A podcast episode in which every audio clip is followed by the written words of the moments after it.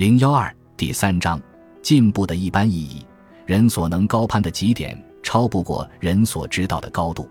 克伦威尔一，今天，珍惜自己在知识界的名誉的作家，在使用“进步 （progress）” 一词时，往往要加上引号。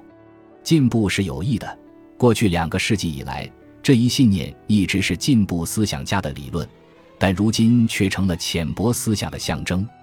尽管这世界上大多数地方的大多数人仍把希望寄托在不断的进步之上，但在知识分子中间，怀疑是否有进步这码事，或者至少问问进步是否值得向往，已然蔚然成风。那种对进步之必然性的过分而天真的信念到达一定程度后，对它产生怀疑是必然的。古往今来，为进步之必然性辩护的言论，可谓汗牛充栋。但都不能自圆其说，因此使用“进步”一词一定要三思而后行。认为文明已经正在和将要向人们向往的方向运动的说法，并未得到大量的证明，而是一切变化为必然或是进步为必然和永为善举，同样也没有根据。至于说进步法则能帮助我们预知我们未来必然面对的状况，或把人们做的每件蠢事都看作必然的。因而是正确的，那就更没有什么道理了。然而，如果说人们对进步的幻想破灭是不难解释的，那么这种幻想破灭也不无危险性。在某种意义上，可以说文明即进步，进步即文明。保存我们所认识的某种文明，取决于在有利的条件下可以创造进步的那些力量的活动。如果说进步并不一定带来好结果是真理的话，下面这种情况也是真实的，即如果没有创造进步的那些力量，文明以及我们真实的一切，及几乎所有将人与兽区分开的因素，都将不复存在。诚然，一部文明史也就是一部进步史，在不到八千年的短暂时间里，它已经创造出构成人类生活特质的几乎所有东西。我们祖先中的绝大多数，在新石器时代初期就由狩猎生活进入农耕生活。并且很快进入都市生活，这大概是三千年前的事。因此，毫不奇怪的是，在某些方面，人类生理机能的变化以及人类非理性部分的适应性都跟不上这种迅速发展变化的节奏。人的本能和情感也更适应于狩猎生活，而不是文明生活。假如说我们文明中有许多特点，在我们看来显得有些不自然或矫揉造作、不健康。这必定是人类一进入都市生活，实际上也就是说文明出现后才有的经历。所有针对工业主义、资本主义或过分讲究精美的抱怨，在很大程度上都是对一种新的生活方式之反抗。要知道，人类是在经过了五十万年的狩猎生活后，不久前才开始采行这种生活方式，它酿成了一些至今仍然困扰着我们的问题。二，当我们在与个人之努力或有组织的尝试关联中来谈论进步时，它是指朝向一个已知目标前进。然而，在这个意义上，并不能把社会发展叫做进步，因为社会发展并不是通过人类理智运用已知的方法去追求一个确定的目标而实现的。若将进步看作人类理智形成和修正的过程，或者看作已知的可能性与我们的价值观和愿望皆在不断变化的学习与适应的过程，可能更恰当一些。既然进步含有对未知之物的发现，所以它的结果必定是不可预知的。进步总是引导我们迈向未知世界，所以我们最多只能对产生进步的那些力量有某种了解。诚然，如果我们想为进步创造一些有利的条件，就必须对这个累积发展之过程的特点有总的了解，但这也并不能给我们提供使人们能够进行明确预言的知识。凡宣称能从这种了解之中得出我们必须遵循的演化规律的见解，都是荒唐可笑的。人类的理智既不能预知未来，也不能着意塑造未来，它的进步表现在不断的发现错误。即使是在最需慎重思考的探索新知识之领域，譬如科学领域，也没有人能够预知他的工作结果。事实上，人们越来越多地认识到，即使是将科学之目标限于实用知识，即在事先已能预知其用途的知识的企图，也可能妨碍进步。进步就其性质而言是不能被计划的。如果我们只是想解决一个具体问题，并且已掌握了发现答案的线索，在这种情况下，我们或许还可以去计划进步。然而，如果我们只限于追求现实可见的目标，如果新问题又不总是出现，我们的努力便会很快化作强弩之末。正是因为我们知道还有很多东西不知道，才使我们变得更聪明。然而，这也常使我们变得更悲哀。尽管进步部分的含有如愿以偿的意思，但它并不意味着我们会喜欢其全部结果或所有的人都有收获。既然在进步的过程之中，我们的愿望和目标也是很容易改变的，那么说进步创造的事态是一个更好的事态，就值得怀疑了。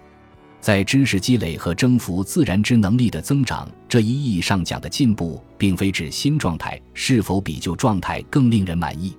成功的喜悦可能只在于目标的达到，而有保障的占有也许并不令人满意。至于我们在发展的现阶段停步，是否比一百年或一千年前就停步更合适或更幸福，像这类问题恐怕是没有答案的，而且答案也不重要。重要的是成功的去追求那些在当时似乎是可以达到的目标。人类的智能不是靠过去的成功，而是靠现在和将来的生活才能证明其价值的。进步是一种以运动为目的的运动，因为正是在学习过程之中，而且是在学会新知识的努力之中，人们享受着人类智慧的馈赠。只有在一个总体上进步迅速的社会中。大多数人才能享受个人之成功，